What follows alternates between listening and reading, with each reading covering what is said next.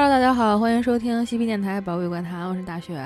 朵拉，小袜子，今天又到了怪谈的时间，怎么着？我来一句话鬼故事开场得了。行，嗯，行，我我我在那个网上找了一个啊，慢慢给大家讲。这鬼故事这么说的：他呢浑身是血，气喘吁吁，嘴唇发抖的，跟这个我说，说我被囚禁在一个特殊的家庭里边，这个家庭呢强迫他们每一个人都扮演不同的角色。然后我看他特别可怜，我就把他带回自己车上了。就是看他瑟瑟发抖，我就为了分散他的注意力，就问他，说：“他们把你关起来，让你扮演什么角色呀？”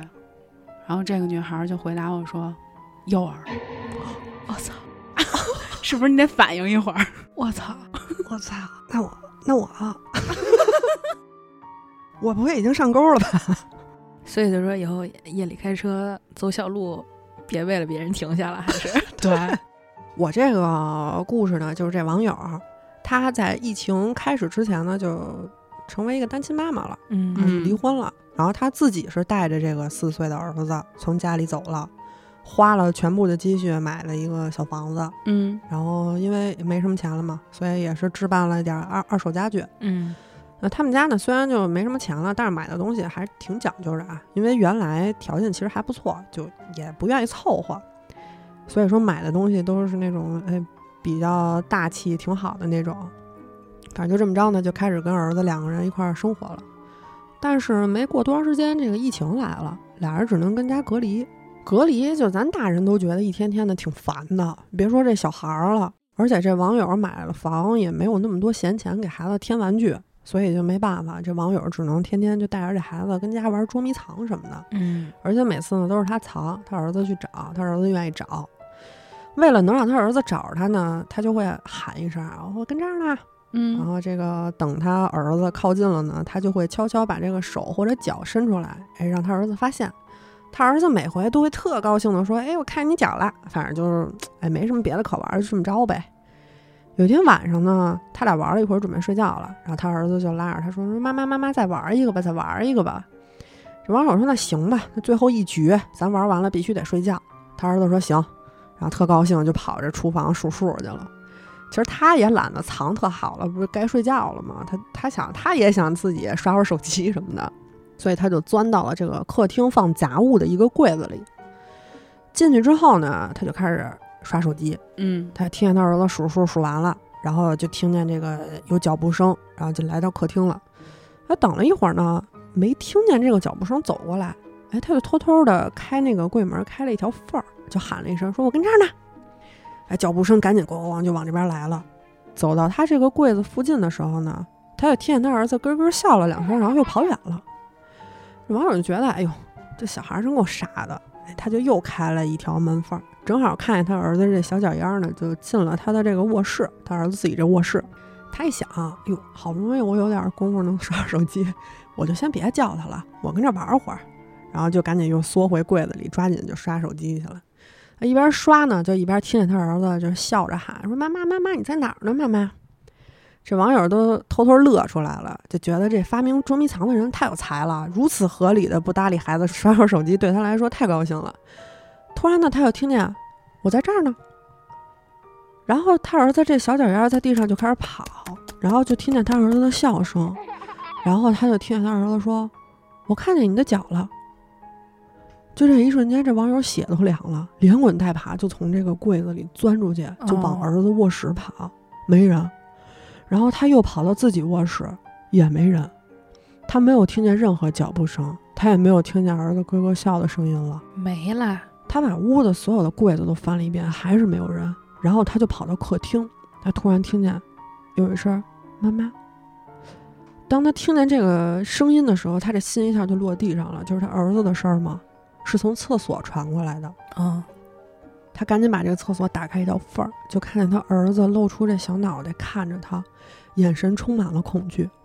他把他儿子给抱起来，就往客厅里边走，发现他儿子的注意力并没有在他身上，而是越过他看向了他身后。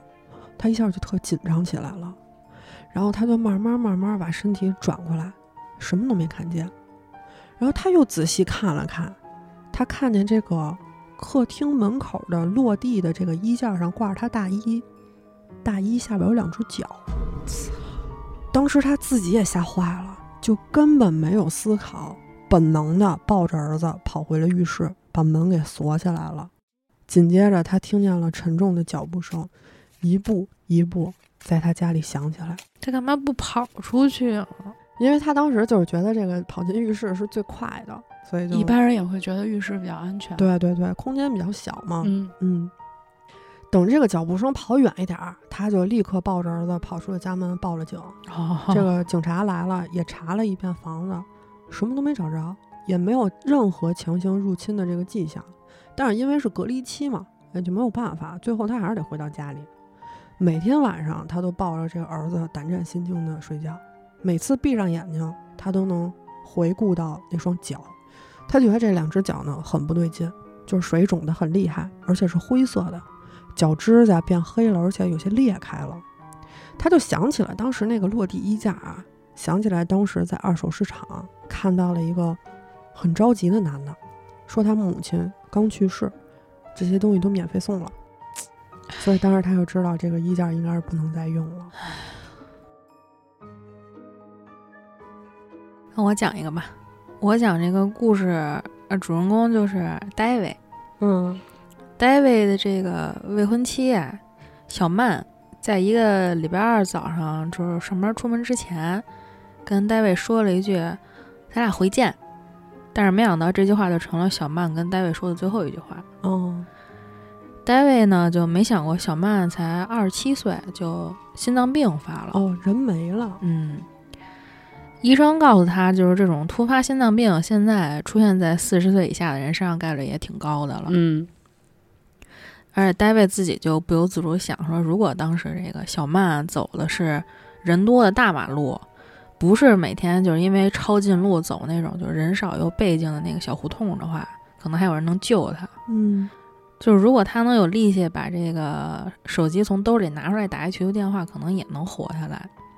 但是这个也就都是如果了，因为人已经没了嘛。而且这个 David 跟小曼两人计划是年底要开一家这个烘焙店，嗯但是这小曼现在也不在了，这个戴维觉得自己也撑不起这一家店了。然后这件事儿就，戴维觉得但是自己挺苦的吧，而且这个就是。戴维在小曼去世之后，其实还一直坚持租着两个人住的这个房子，没搬走，哦就是把这个房子作为自己缅怀小曼的地余方。念下。嗯，他呢就每天出门上班，就甚至经常加班十几个小时，就是让自己就是特别累，就不不用去回想起这个小曼已经没了这件事儿。然后下班回家就会翻出小曼的这个照片啊、衣服。然后看她的书，翻她的手机，看她那些记录，然后而且就是一边喝酒一边看以前就是小曼最喜欢的电影，太伤了。嗯，就这么着，两年过去了，好家伙，这缅怀时间太长了吧？哟，还挺专情。对不起，我是渣女。这不是未婚妻吗？两个人已经决定要结婚了。嗯两年过去了，这个 David 一直没有意识到自己这酒越喝越多。我开始有点酗酒的这个酒精倾向依赖了，已对经。但是这个时候啊，他碰见另一个女孩娜娜，嗯，事情才开始有了改变。有拯救了。嗯，这就对了。David 开始愿意主动离开屋里了，慢慢就不怎么喝酒了。嗯两个人呢就开始出去约会啊，到处玩啊。这个娜娜也是那种愿意出去玩的人，嗯但是就算已经过去两年了，戴维心里还是有愧疚感，嗯因为他就觉得自己是喜欢上娜娜了，但是觉得对不起小曼，嗨，就有种背叛了小曼的感觉。想窄了，想窄了。他是个好人，是而且呢，戴维觉得这个娜娜就特了解自己，就是给了他充足的时间去就处理自己对这个小曼的感情，也不催他。嗯，女孩也不错。嗯，戴维呢就觉得自己慢慢从一个噩梦里醒过来了，也觉得自己是时候该开始新生活了。而且呢，他也觉得自己特幸运，遇到了一个这么好的一个女孩儿。他觉得就是这个娜娜把自己从这个沮丧的酗酒生活给拽出来了。差不多两个人是就是约会交往半年之后吧，两个人就同居了。嗯为了庆祝呢，两个人还去专门看那个演唱会，还吃那种浪漫晚餐。这个娜娜也知道戴维一直想创业嘛，因为小曼的事儿一直就搁置了，嗯然后他就还帮着戴维去联系好多这个已经成功创业的朋友，还带着他一起参加很多那种分享创业经验的活动，就特支持他嘛。上辈子拯救过宇宙，嗯然后这个呃经过一段时间这个调研，，David 自己就弄了一个挺小的一个 IT 咨询公司，就是跟原本计划的虽然没什么关系吧，但也是创业第一步了，嗯当老板了自己不。错了。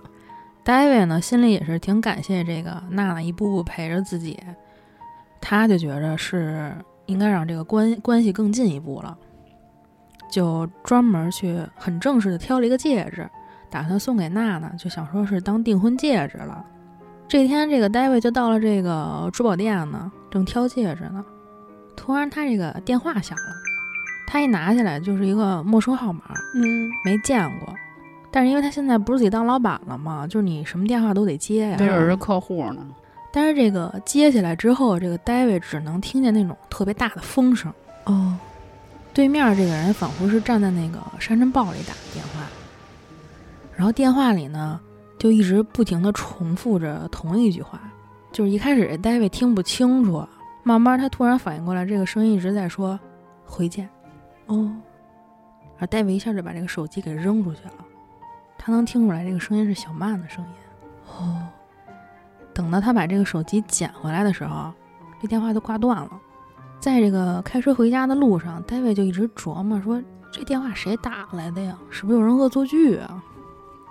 而且那天首饰店接到这电话之后，戴维都会特意绕路躲开那边，嗯有点害怕心里。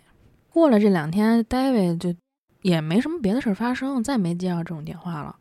而且呢，他已经向娜娜求婚了，娜娜也答应了，一切都感觉挺顺利啊。直到这个戴维和娜娜结婚那天，两个人站在这个婚礼蛋糕前面准备切蛋糕的时候，戴维看见这蛋糕上的奶油像是被人用手给就是划过一样，哦写了两个字儿“回见”。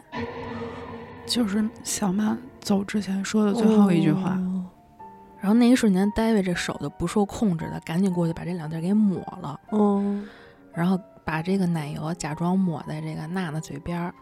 周围亲戚朋友就以为，哎，这俩人闹着玩呢，还调皮笑了。但是戴维知道娜娜有点生气了，不过他也不知道这到底是怎么回事儿，他就说，难道是这个小曼真回来了，看不惯自己两个人好，想破坏俩人关系？但是戴维也不能就这么说出来，他说这这日子可是谁？大家都以为他得疯了。神经病嘛，嗯这不是？但是除了蛋糕这个奶油这事儿，又没有别的情况出现，就婚礼还是照常结束了。然后这个戴维跟娜娜两个人在婚礼之后，就是给互相都买了那个人寿保险，然后互相登记这个银行账户嘛，然后就准备去度蜜月了。但是从这之后，小曼的消息就没停过。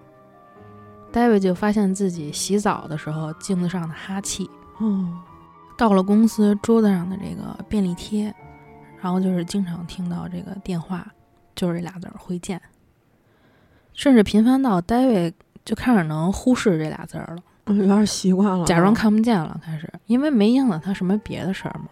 有一天暴雨呢，就戴维正好加班儿，开着车回到小区的时候，发现有一个黑影儿站在路中间儿，虽然只是一个很模糊的形状，但是戴维很确定那个就是小曼。嗯戴维得赶紧踩刹车呀，但是刹车好像突然坏了，不管怎么踩它都没停。他最后只能就是控制这个车慢慢匀速的一直开，开到了一个特远的地方，然后这车终于停下来了。戴维就开了这个紧急双闪，也不敢下车，就一直看着这个车窗外边，但是这外边什么也没有，他就赶紧把这个手机拿起来打那个车辆救援电话，赶紧让人把他车给拽走了。后来这个修车行就告诉戴维，说是这个刹车线出现故障了。这个时候他就开始觉着小曼是不是想杀了自己。嗯然后等他回家之后呢，整个人状态都特别不对劲。娜娜就看出来了，就特别担心他呀，赶紧张罗他，就是给他做饭，还赶紧给他拿点酒，让他能镇定一下。但是戴维这时候就是身心俱疲嘛，而且喝了酒之后，因为就是神经太紧张了，很快就睡着了。但是这个睡着之后呢，戴维就梦着小曼了。嗯，他梦见的是两个人周末躺在床上聊天的情景。然后戴维就听到这个壁橱就滋溜一声打开了一条缝儿，这个壁橱里特黑，他看见有一双眼睛死死地盯着自己，然后他就赶紧扭头，看见小曼坐在他旁边，指了指阳台的窗户，又指了指自己的嘴，用那个唇语跟戴维说回见。哦，然后这个壁橱里这东西慢慢走出来了，戴维就看见一只巨大的那种黑色的蜘蛛。慢慢向他靠近，但是这个蜘蛛长着娜娜的脸，但是暗示什么呢？是在梦里，然后这一下给他吓醒了。醒过来了以后，戴维就发现自己坐在椅子上。哦，他刚才好像就是睡着了。娜就看戴维这样，就赶紧给他倒了杯茶，然后戴维接过来就喝了一口，然后突然就觉得自己胳膊特别疼。一低头就发现自己这胳膊上被划开了好多这种血淋淋的大口子，然后戴维开始觉得这个头啊昏昏沉沉的，完全没法思考。嗯，恍惚中就看见娜娜手里拿了一把刀走了过来。这时候戴维因为胳膊这个剧痛啊，就疯狂挥舞，这茶杯也被他打翻了。娜娜手里就拿着刀慢慢走过来，跟这个戴维说：“你累了，你是不是头很疼啊？”你别反抗，很快就结束了。哦，他要杀他。然后戴维就仿佛听见小曼在自己耳边尖叫，就声音特别的尖锐，就以至于这个戴维直接就为了捂住耳朵就摔在地上了。幸运的是摔这一下呢，正好躲开了娜娜挥过来这一刀。戴维听见自己这个兜里手机突然响了，像是突然就清醒了一下啊，他就摸着这个手机边掏边往外跑。特别幸运的是，他一跑出来就碰见这个遛狗回家的邻居夫妻。两个人看这个戴维连滚带爬的从屋里爬出来，赶紧问他说：“你怎么了？需要帮忙吗？”然后戴维这一瞬间就知道自己是安全了。嗯，等到这个戴维让邻居报了警，警察来了，把这个娜娜带走以后，娜娜都没有再反抗。后来戴维也知道了，这个娜娜打从一开始帮他创业，跟他结婚。婚后购买高额的这个人寿保险，全都是计划的一部分。嗯，戴维这才意识到小曼一直在试图警告他。但这件事儿之后，戴维有点心理阴影了啊。不过小曼再也没出现过了。直到不久前，戴维去做这个每年例行体检。嗯，拿结果那天呢，他正等着医生的时候，突然手机震了两下。他一看是一条短信，然后这时候医生也拿着结果进来了。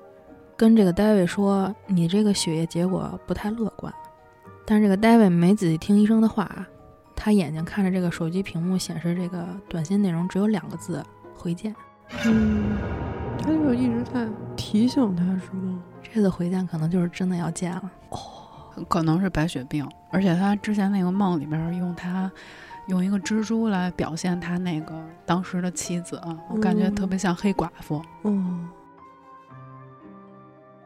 我这儿有一个那个跟你这个有有点相似的啊，就我这故事，这个网友是刚刚经历了一场非常大的变故，父母都去世了，然后他因为承受不了嘛，就有点抑郁，然后就背井离乡去了另一个城市，一个人生活去了，独自生活了大概两个月左右呢，就每天都觉得特别痛苦，特别寂寞，非常渴望和人交流，但是他又不愿意跟人交流，就特矛盾。突然有一天早上，他发现这个冰箱上贴了一个便签，上面写着“别忘带钥匙”。哎，这就有点奇怪了，因为他自己住啊，而且他平时也没有写便签提醒自己的习惯。嗯，他也不知道怎么办好，他就把这纸条扔垃圾桶上班去了。几天之后呢，第二张纸条来了，就在他们家这厨房桌上写着：“今天一定要打包午饭。”他觉得挺奇怪的，就想报警，但是又不知道跟警察说什么。中午的时候，他就跟这个单位食堂多打包了一份饭菜。结果晚上的时候呢，他们家门口他经常吃的那饭馆真没开门。说这个昨儿冰箱坏了，里头食材都变质了。哦，哎，这网友一想说，这纸条是还能预测吗？难道？接下来的日子里，就偶尔还是会有纸条出现，而且就更加有这个预言性啊。比如说，他之前收到过一个纸条，说别吃你同事送的东西，会食物中毒，他就没吃。结果呢，另一个同事下午就送医院了哦，真食物中毒了。啊。然后还有一次呢，他就说这个你夸过你女同事减肥很成功吧，然后他也就照办了，这同事特别高兴，然后后边帮了他好多的忙预言小纸条，啊。然后还有一回，这纸条说你带伞出门，他就故意没带，结果晚上就给淋淋了。他挺好奇的，然后他还写了好多那个纸条放在桌上，就想跟那个写写纸条的交流啊，也没有没没有回应他。对，嗯然后有时候自己在屋里就大声嚷嚷，也没有人搭理他。然后他有的时候就是在非常奇怪的时间突然回家，就看看能不能逮着谁啊，肯定还是没有嘛。嗯，可有一天他实在是受不了了，就太想知道是怎么回事了，他就跟屋里装了几个摄像头。哦，结果呢，第二天起来发现所有摄像头都坏了，然后这桌上还写着一个纸条，说别再这么干了。哦，然后打这天开始，这纸条就没了，再也没出现过。这网友其实心里就挺难过的，因为他其实生活当中已经有点依赖这个纸条了，而且这个纸条是真的在帮他，就是听了这个纸条的话，他就是现在也开始和同事交流了，他也有朋友了，嗯，然后他感觉那些纸条就是守护天使一直在保护他。有时候他碰见什么烦心事儿，就会想：哎呦，如果这纸条还在的话，应该一切都能避免。突然有一天啊，他们家这个浴室镜子里呢，出现了一个便签儿，上头写着“别忘了扫墓”。有，他一下就哭了，这个便签儿就又恢复了。他也不想说我在查什么了，嗯就这样吧。然后慢慢他这抑郁症也好起来了，也没害他，一直都是在帮他忙。对，然后他就开始什么打扫卫生啊，出去玩儿啊，然后还哦交了一女朋友，就人就开朗起来了。嗯，他这女朋友呢是在酒吧认识的，长得挺漂亮的，然后俩人呢一聊天聊好几个小时都聊不完那种，特投缘儿。哎，纸条没说这个女孩怎么样吗？哎，没说，他特别想就是告诉女朋友纸条这件事儿，但是哦就想了想说。哎，我说完之后，他要万一觉得这个我一切都是靠纸条得来怎么办？我我这人又一无是处，我就没说。那俩人大概好了一个礼拜左右吧，他女朋友就说：“哎，那你来我们家吃饭吧，今天。”这就属于两个人这个关系可以更进一步的一个暗示嘛。嗯，而这网友也挺高兴的。约会当天啊，他出门之前呢，又整理了一下仪容仪表，看见这个镜子上贴了一个纸条，写着“把你女朋友杀了啊，”啊。然后他当时就有点惊了，就反复看了好几遍，确认这上的这几个字儿，确定就是把你女朋友给杀了。那他就没理会，把这纸条放在桌上就出门了。哪能随便杀人啊？，对啊，但是他脑子里一直就想着这句话，说把你女朋友杀了。一路上一直在想，这纸条到底是让我干嘛呀？不能说真的让我杀人吧？说是不是想让我跟他分手啊？反正就一直在找各种解释的方法。等他到女朋友家门口的时候，就已经都出好多汗了。心里一直念叨嘛，这个。对，又不知道什么情况啊。然后他这个到女朋友家门口的时候，就说想把这个遮阳板拉下来照照镜子，结果呢，有一张纸条飘下来了。他当时觉得挺害怕的，因为这纸条从来没有在外家边见过。对然后他拿起纸条看了看，上面写着就杀了你女朋友，用你车里的刀。他为了安全起见，确实是在车里放过一把刀啊，但是他怎么也不可能说用这刀杀人去啊。哦，他又没理这纸条，接着就去女朋友家了，按了门铃儿，女朋友立刻就把门打开了。他女朋友一眼就看出来他脸色不太好，他也不怎么会撒谎，就是说是胃疼，反正就折过去了把这事儿。嗯，他女朋友就挺关心他的嘛，他觉得还挺暖的，就把这个纸条这事儿给忘了。吃饭的时候啊，他女朋友去这个厨房拿餐具，然后他就倚着这个柜子站着，这双手插兜儿，这右手一摸，完蛋，兜兜里有有纸条，啊有张纸条，还让他杀人了吧？他就哆里哆嗦把这纸条拿出来一看啊，这纸条上写着，一会儿把椅子拿起来抡在他头上。啊，他赶紧就把这纸条给攒了，然后就给塞回兜里了。正好呢，他女朋友就盛完饭出来了，就招呼他说：“你赶紧过来吃饭吧。哦，”他一摸左兜也有一张纸，掏出来一看，别吃有毒。哦，他女朋友正好就看见他看纸条呢，就问他说：“你看什么呢？”他说：“啊，没有。”他说：“就是那个工作笔记，什么都不是。”赶紧就又给塞回兜里去了。他说：“哟，我那个不行，我得用上你们家厕所，我这不是肠胃不舒服吗？”赶紧就跑到他女朋友他们家厕所了，把那门给反锁上了。他女朋友就在外边一直敲门，就问说：“你怎么了？你怎么了？你有没有去医院呀？”说他也没有回答。然后他就又摸了摸兜，发现了一张新的纸条，上面写着：“她不是你女朋友。”哦，我操！妈了！我操！我讲一个小马的故事吧。这个 用咱们电台人的名字不太好了，已经。就是说有一个晚上，这个小马下班回家喝了好多酒，高兴。然后喝完酒之后呢，他就上网，在他就上网就翻那些帖子嘛，就发现有一个帖子，那个就是类似于咱们以前的 BBS 那标题上写着“震惊”。暗网最刺激的网站竟然是点点点儿，UC 这标题党这块的，然后他就赶紧点进去，这都什么呀？就在里边发现了一个内容，就上面写着“恶魔召唤”，然后什么三 W 点点点点，就差不多这种给一网站。然后他看那个链接，又开了一瓶酒，就说试试，挺有意思的，玩会儿。这个网站点进去之后呢？呃，是一个就是做的还比较粗糙的，它是一个黑背景，上面有白色的字儿，呃，上面有一个就大标题，写着是“召唤你的恶魔”。哎，小马一看，哎，有点意思，还挺摇滚的感觉，他就点进去就看，然后那个菜单里边呢有一个就跳转链接啊，又到了咱们电商这一块了，就是跳转链接上写的是订购一个恶魔，哦，然后页面上就是呃一些什么图片乱七八糟的，就是。画儿那种东西，然后一看那个价格是九十九块钱啊，还写啊还写着一个个性定制，恶魔包邮到家。嗯，然后底下那个还有一个备注啊，就是说非常适合用来整蛊你的上司和这个背叛你的朋友。嗯，然后他就觉得哎真好，真不错。他当时以为这个东西就是，比如说我九十九块钱买一个，然后别人发恐怖短信啊，或者说是那种整蛊的邮件，给人家发到家里边去。然后呢，他就说：“那反正也不贵，咱就买一个试试。”哎，对，试试，一百块钱还可以。他就就是点了一下那个订购按钮，然后就直接跳转到下一个页面了。这个页面呢，就是一个个性定制的页面，是设计你的恶魔。嗯，然后他觉得，哎，这这个真太有意思了。他的那个里边就有点像咱们玩游戏创建人物，什么牙、呃头发、毛发，捏捏捏人，我能捏好久，我都想玩一个了。他就觉得哎呦太有意思了，而且这个牙有好多种选择，啊，特别厉害，看着。嗯，他在这个下拉菜单里边就是疯狂的选呀，什么呃颜色呀、獠牙呀，还有就是包括这个恶魔的属性、体型、亚种，还有它超能力。嗯。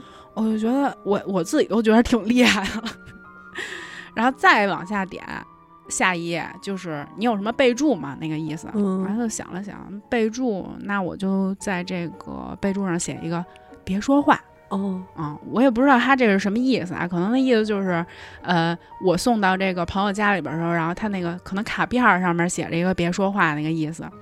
他填完这些所有资料之后呢，就点了一个完成按钮啊，又到了一个新的页面。这个页面就把小马给吓一跳了。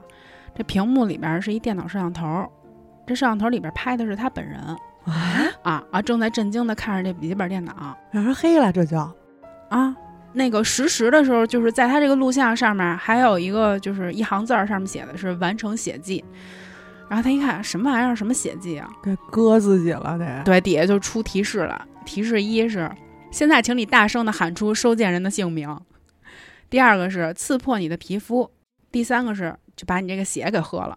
该说不说，蛮中二的，是挺中二。这个中间可以中断吗？请问够呛了吧？应该是不行了。然后小马因为不喝酒了嘛，就喝的有点多，他就觉得哎真有意思，你们这暗网玩的真是真是野。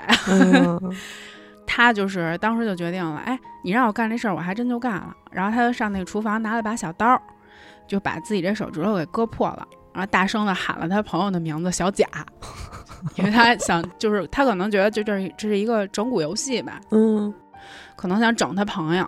完了之后呢，他又把这手指头放嘴里嘬了嘬，呃，举起自己这个手指头，那意思就是我完成你们这个血迹了。然后当时也就是喝的醉醺醺嘛，他自己也就没当回事儿。嗯、过了几分钟吧，也什么都没发生，然后屏幕就变黑了，就出现了一个新的页面。这个页面上写的是商品下单运输中，就感觉做的还真的就是网购那种东西。然后小马当时就喝着这啤酒，就想，哎，明天小贾一开门看这快递，肯定是吓一跳，然后我再过去奚落奚落他去。他想的特好，因为小贾是他非常好的一个朋友嘛。啊，而且小贾还跟他那个媳妇儿住在一块儿，他已经结婚了，然后正好快过万圣节了嘛，他特兴奋，说明天肯定得吓他们一跳。几秒钟之后呢，这网站又跳出一页面来，呃，上面写的是订单已经发出，等待结果。小马就觉得真快啊，这服务速度真是不一般啊！怎么就五分钟之内就走了，还是跨国运输？他当时就觉得啊，他说这暗网也不靠谱，他现在就开始觉得这可能就是骗钱的一网站，啊就是我给我自己买一乐儿。给自己买几个伤口。他这么一想呢，就想算了算了，就是把这啤酒瓶儿一扔，啊、就准备这个合笔记本儿、刷牙、漱口，就准备睡觉了。嗯紧接着呢，他这手机就震了，他一看都这点儿了，谁找我呀？然后他一打开这手机，发现了一个就是短信，呃，上面那个发件人是恶魔的召唤，好中二啊，真的。这个短信的内容就是订单已送达，然后点击这里查看结果，就是一行蓝字儿，你得点进去是一个网站的链接。然后他一看啊，都查看结果了，那我得看看了。然后他一点那个链接，直接就跳转到了一个视频，嗯，是一个监控视频，就是他朋友小贾的家。然后他就哎，突然一下就坐起来了，这时候也也不醉醺醺的醒了啊，醒了。什么呀？怎么这么奇怪呀？他开始这个时候已经觉得有点儿对，怎么能在人家里监监控视频都出来了？对，而且就是这个视频啊，它有点儿就是光线不足，特别暗。然后这个屏幕呢，上上下下的晃，就好像是有人拿手机，就是跟那他们家偷拍。那种，对对对对。哦然后小小马就说，应该是一个，就是我花九十九块钱，然后找人买的一个恶作剧，嗯就是吓吓人，也有可能不是一公仔。我先看看是一什么东西吧，也有可能是这公仔眼睛装一摄像头。啊，什么小飞机之类的那种，他就肯定是一个恶作剧，没事儿没事儿。然后呢，这个视频就开始慢慢的放慢脚步了。嗯这个夜晚很寂静嘛，因为大家都睡觉了。他在这个镜头的后面听到了人的呼吸声，然后紧接着房子里的灯就全都亮了。这小马就看着这个视频吧，就眯着眼睛，然后他就看见这个房子窗帘后面跑过来一黑影儿，他当时就彻底懵了，这黑影儿是哪儿来的呀？他想给他朋友小贾就发一短信，问问 问问他有没有收到什么奇怪的东西。他当时呢给他朋友发那个短信的内容就是：“你收到什么特别的包裹了吗？”小贾给他回了一个“救命啊，”，嗯，然后紧接着又发了就是都是错别字的那种，什么东西在我的房子里面。紧接着这个视频里面就有黑色的斑点溅到了窗帘上面，之后就传来一个女人的尖叫声，连窗户都碎了，然后有两只手就从飘起来的窗帘后面就伸了出来，抓到了这个窗沿儿的一侧，然后又出现另外两只手抓到了上面的窗沿儿，就是一个特别奇怪的影子就出现了，从这个就是窗户里边钻出来，然后跑进了院子里头。这小马一看，这东西看起来有点眼熟，这不是他刚定制的那个吗？对，这个东西它长得大概有两米多，然后背后有巨大的这个蝙蝠翅膀，还有四个就是肌肉特别发达的手臂，哦，拳头一张一握的。然后镜头后面这个人呢，就是战战兢兢的往后退，这嘴里就说着什么。紧接着这怪物就转头看向了镜头。这会儿咱们分析分析，这个镜头应该就是他的朋友小贾看到的东西。啊，然后这视频就变了，屏幕里就是有人行道了，然后晃晃悠悠的就来回来去跑。当时感觉应该是小贾从这房子里边跑出来了，使劲喘着气，然后还那个“哎呦，上帝啊，救救我”就那种祈祷。嗯，紧接着就是噼里啪啦的那种翅膀扇动的声音，还有尖叫声。然后视频画面很快很快就消失了。模糊的像素点在一点点滚动，就听到男人大声的呼救声，接着就是这个重物啊嘎吱嘎吱的碎裂声，哎呦，然后这男人的喘息声就没了，另一声尖叫又弥漫在月色里边，一个影子又出现了，然后凝视在丢在地上的手机。这个影子有四个手臂，一对翅膀，一个嘴巴，这嘴里边长着一排又一排的獠牙，那个牙巨多。然后小马当时就觉得太害怕了，他觉得自己办了一件错事儿，但是他还是没有移开眼睛，还是继续看那个视频。就是这个怪物手上有一个三十多岁的男的无声的挣扎着，然后胸口是被贯穿了的。呃，哎呦，紧接着这个怪物就向这个男的靠近过去，一口就把他脸咬下来了。怪物怀里的男的踢了踢腿，猛地一震，这个肉从骨头上面就被生生的扒了下来。怪物就把这男的给扔在地上了，拍着翅膀就飞向了天空，就走了。人家嗯，就是视频里边已经没有画面，就黑不溜秋的了。几分钟之后呢，小马就听到特别混乱的那种喊叫声，还有人行道上脚步声啊、报警声，乱七八糟的，就是大家全都来了，因为听见声儿了嘛。小马当时就吓呆了，放下手机，他觉得这肯定是那个网站给他做的一特效视频，就是为了吓他的，花九十九块钱给自己买了一个特别吓人的视频。嗯他就想，这几年这个特效技术真是太厉害了，因为就唯物主义嘛，你不可能觉得有怪兽真的出现，所以他就觉得我今天晚上先睡吧，看看明天什么情况。第二天呢，小贾的父母就给小马打电话了。他母亲就是本来想说点什么，但是对着电话就是就那么哭，也说不出来什么。小贾他爸就把电话接过来了，就跟小马说，就是昨天晚上发生了特别可怕的事儿。嗯，你朋友小贾就是没了，也不是没了，就是出现了一些意外。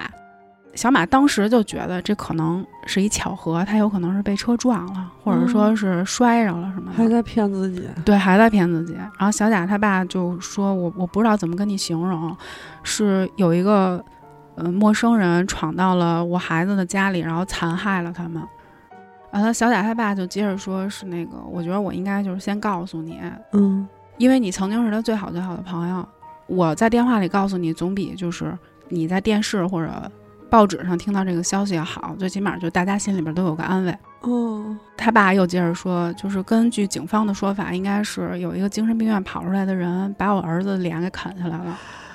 小马当时就觉得就胃里翻江倒海的，跟小贾他爸说：“哎呦，我真的就是我听到这个很很遗憾。”然后他就是一边儿他也不敢挂电话，然后他就使劲揪自己的头发，使劲揪。他就觉得如果我把我自己弄疼了，这个梦就应该醒了。嗯后来他又跟那个小贾他爸说，就说叔叔，呃，这个小贾葬礼的相关事宜，要不然我就帮您打点吧。就是嗯您也那么大岁数了，呃，也别太累了，到时候我就去。小贾他爸就说是是这样的，就是没有葬礼，我们不用办葬礼。嗯然后小马就说为什么呀？哦小贾他爸就说因为他们没死，啊，他还活着呢，就是那种以一种支离破碎的状态活着，觉得太惨了。不如死了呢。啊，然后脸啃没了。对，然后紧接着小贾他爸就是用一种类似于咆哮又特别愤怒的声音，在这个电话里边说，说到现在这个残害我儿子的混蛋还没有被找到，但是警察在他们家门口发现了一张皱皱巴巴的纸条。小马就说什么纸条啊？写着别说话。啊、然后小贾他爸就说那个纸条上面写着别说话。紧接着，小马就听到了翅膀扇动的声音。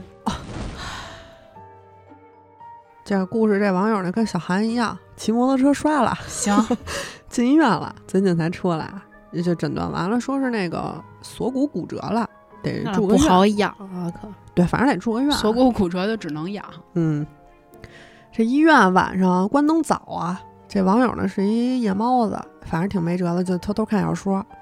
然后头出院呢，前一天晚上呢，他这个看着看着就感受到这大自然的召唤了，屎来了，想拉屎。这个医院挺老的，而且他这个也不算严重，所以他们那个屋里头没有单独厕所，就你也能正常的溜达，所以你就上外头上去呗。然后没嗯辙，他就自己从这个床上爬起来，自己出去了。这医院里头晚上呢不是特别黑，就是还有点亮，所以他也没有特害怕，还是说怎么着的。再加上就是想着，哎，马上就能出院了，还有些兴奋，咔咔走到厕所，进了一隔间，就开始一边看这个漫画一边拉。拉完之后吧，他正好看到就特别激动的地方呢，他就没起来，你知道吗？他就接着坐在那个马桶上，跟那儿看这个漫画。嗯，这时候走廊里就有那个咔噔咔噔那脚步声过来了，听着是一高跟鞋吧？哎，也不是高跟鞋吧，反正就是有脚步声。护士对护士。嗯然后他就刚开始是以为有人要上厕所呢，结果这脚步声在厕所门口就停下来了，半天也没进来。他有点紧张，你知道吧？他刚要张嘴，就外头就出声了，是一女的，可能是护士问他说：“你没事儿吧？”他说：“那个我没事儿，挺好的。”然后这护士一听呢，又颠颠颠又走了。这网友就没太在意，接着跟那儿看漫画。大概过了五分钟吧，这个脚步声又来了，然后又停到这厕所门口了。又是那护士问说：“说你在里头待半天了，你真没事儿吧？”就关心他嘛。嗯，他说：“姐姐，我真没事儿，我马上就完事儿了。”然后护士说：“行。”然后又走了。这网友呢还是没起来，接着跟那儿看，也不知道有多讨厌好看、啊。你赶紧站起来回屋看不行哎？看他最激动的时候不能停下那种，你知道吧？反正大概又看了五分钟左右，这个厕所里头传来一声说：“你真没事儿吧？”然后这一嗓子给他吓一跳，他说：“我他妈这回也没听见什么脚步声，而且是在厕所里头。”他说：“这干嘛呢？这看会漫画书也不行，来回来去的问，说至于的吗？”他就有点生气了。他说：“我都说了我没事儿了，说你怎么没完呀？这男厕所你进来干嘛来了？”就语气也不太好。说完之后，这对方也没有回话，就一直都挺沉默、挺尴尬的。他自己也觉得，哟，我是不是这话说太重了，给人伤着了？人家其实也是好心好意，都是病人，活动不方便，怕他出什么问题。他叭叭给人两句，挺伤人的。然后他就想着，算了，我这回真起来吧。啊他说我起来，我上那护士站给人道个歉。然后他这个坑位的门突然砰的一声，给他吓了一跳。紧接着呢，在他脑袋顶儿上传来了一句：“你真的没事儿吧？”他一抬头看见一穿护士服的女的趴在他厕所的门板上，从上头问他。哦，这大哥嗷唠一嗓子，屁股都没擦就往外跑，一推门，外头一个人都没有。然后这网友就赶紧跑回自己房间了，一晚上都没睡着。不过也是没再出什么问题。第二天一早赶紧就把出院手续给办了。他后来仔细回想了一下，他说好像每次的声音都不太一样，不知道到底是不是一个人。我觉得还是这种短的更嗯，更恶心，真刺激啊！有点像那个熔炉那校长。啊，好吧，今天节目到这儿吧。私信主播或搜索 S E P U R R A D O 二零二一，可以加入粉丝群和主播交流。我们下期节目再见，拜拜